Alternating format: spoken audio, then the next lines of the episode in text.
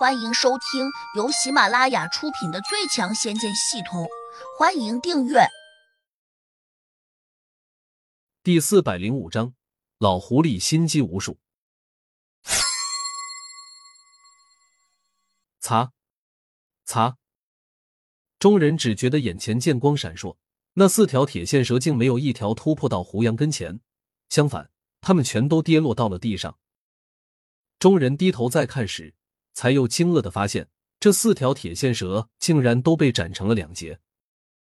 不过，这些铁线蛇却还在地上翻滚，想跳起来咬胡杨，可他们终究首尾不能两顾，哪里还能跳得起来？花大娘只看了一眼，就心痛的叫了起来：“我的蛇儿啊！你们不是刀枪不入吗？怎么会被他一剑砍成两段？”天玄山铁线蛇，坚硬如铁，即使这世上最锋利的灵气，也绝对砍不断它们。秦胡复述了几句，眼里同样露出了难以置信的神色。你是怎么做到的？东缺已经顾不上胡杨是敌非友了，认真的问。他的态度看起来还有些虔诚，因为他觉得胡杨今天的表现太神奇了，先是轻描淡写的解了他天蚕门的烟堵。现在竟又莫名其妙的斩了四条坚不可摧的天玄山铁线蛇。胡杨拿着细剑，轻轻的吹了口气：“这几条小蛇太弱，我的剑很锋利，自然就能把它们轻易斩断。这世上哪有这么便宜的事情？”秦胡和东阙等人当然不相信，他们都紧盯着胡杨手上的剑，心里差不多都在想：不管这剑是什么材料炼成的，它都是宝物。两人眼中立刻又闪过了一丝贪婪，均想着把胡杨灭了，然后把他的剑夺下来。天残门四人当中，另外三人几乎也露出了这样的眼神。不过，他们并不傻，知道不可能凭自己四人之力能够取得成功。他们对胡杨并不惧怕，毕竟他们的功力看起来只比胡杨低了一级，四人联手绝对有很大的胜算。只是，谁要对胡杨动手？恐怕必须先过江阁这一关。天残门四人心里都很清楚，他们四人即使联手，拼尽所有力气，也绝对打不过江阁。眼下自然只能寄希望于秦湖和花大娘。当然，天残门这几个老家伙只能这样想想而已。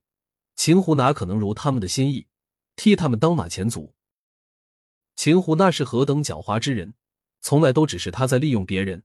几乎没有人能够利用他。果然，他指着天残门四人命令道：“你们四人和花大娘联手，一起对付江阁。我来单挑姓胡的这小子。”东缺等人心里暗骂了一句：“这个老狐狸，果然拈轻怕重，把难啃的骨头都扔给自己等人。”花大娘眼里却没有出现这种神色，她好像早就知道秦胡会这样安排似的。又好像觉得胡杨也许更难对付，尽管他知道胡杨的功力比江阁更低，但还是潜意识中认为别再和胡杨硬拼。刚才他放出铁线蛇时速度奇快，哪怕是对付江阁这种七级的地灵，或许也能占得先机。纵然咬不到他，也会让他手忙脚乱。但是结果却让他大吃了一惊。这说明什么？胡杨可能藏得很深。这是花大娘潜意识中的判断，所以她二话不说，手臂张开，便盯向了江格。他的手臂上赫然又缠上了两条红黑相间的毒蛇。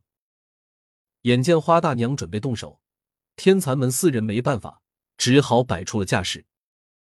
花大娘却又冲江哥说：“这里地形狭窄，动手不便，我们到外面去打，你敢吗？”江格几乎没有多想，马上说：“有什么不敢？”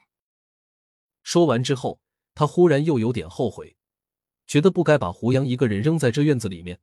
固然他不担心胡杨吃亏，但始终有一个隐忧，因为他心里清楚，秦胡这家伙太狡猾了，谁知道他手上还有什么花招？但是刚才已经答应了，他可能认为自己不能信口开河。所以便转头关切的问胡杨：“师傅，你要不要跟我们一起出去？”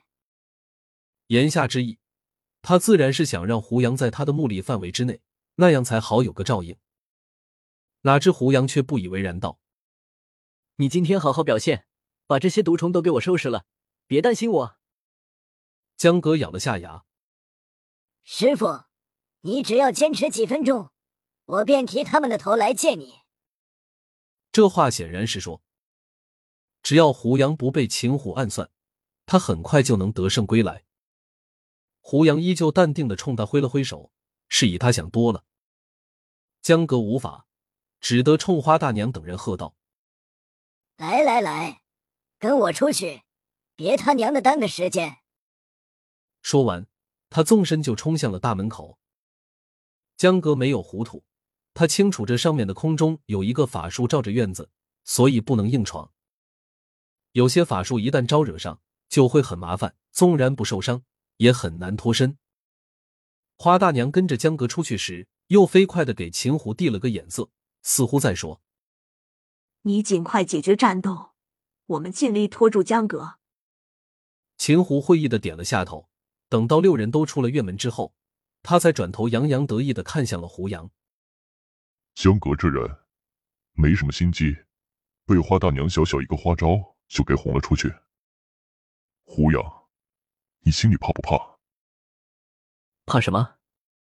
胡杨淡淡的看着他，眼里十分清澈，好像没有感觉到一丝危险似的。老夫外号叫老狐狸，你应该能够猜到，老夫擅长心计。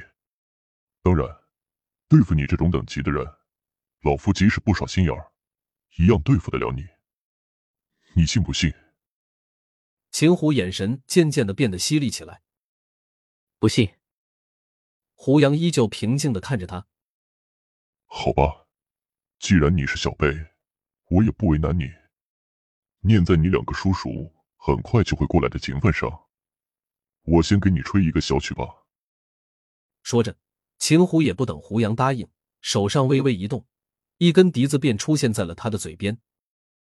此时，外面已经响起了炸雷一般的声音，很显然，江哥已经和花大娘等人交上手了。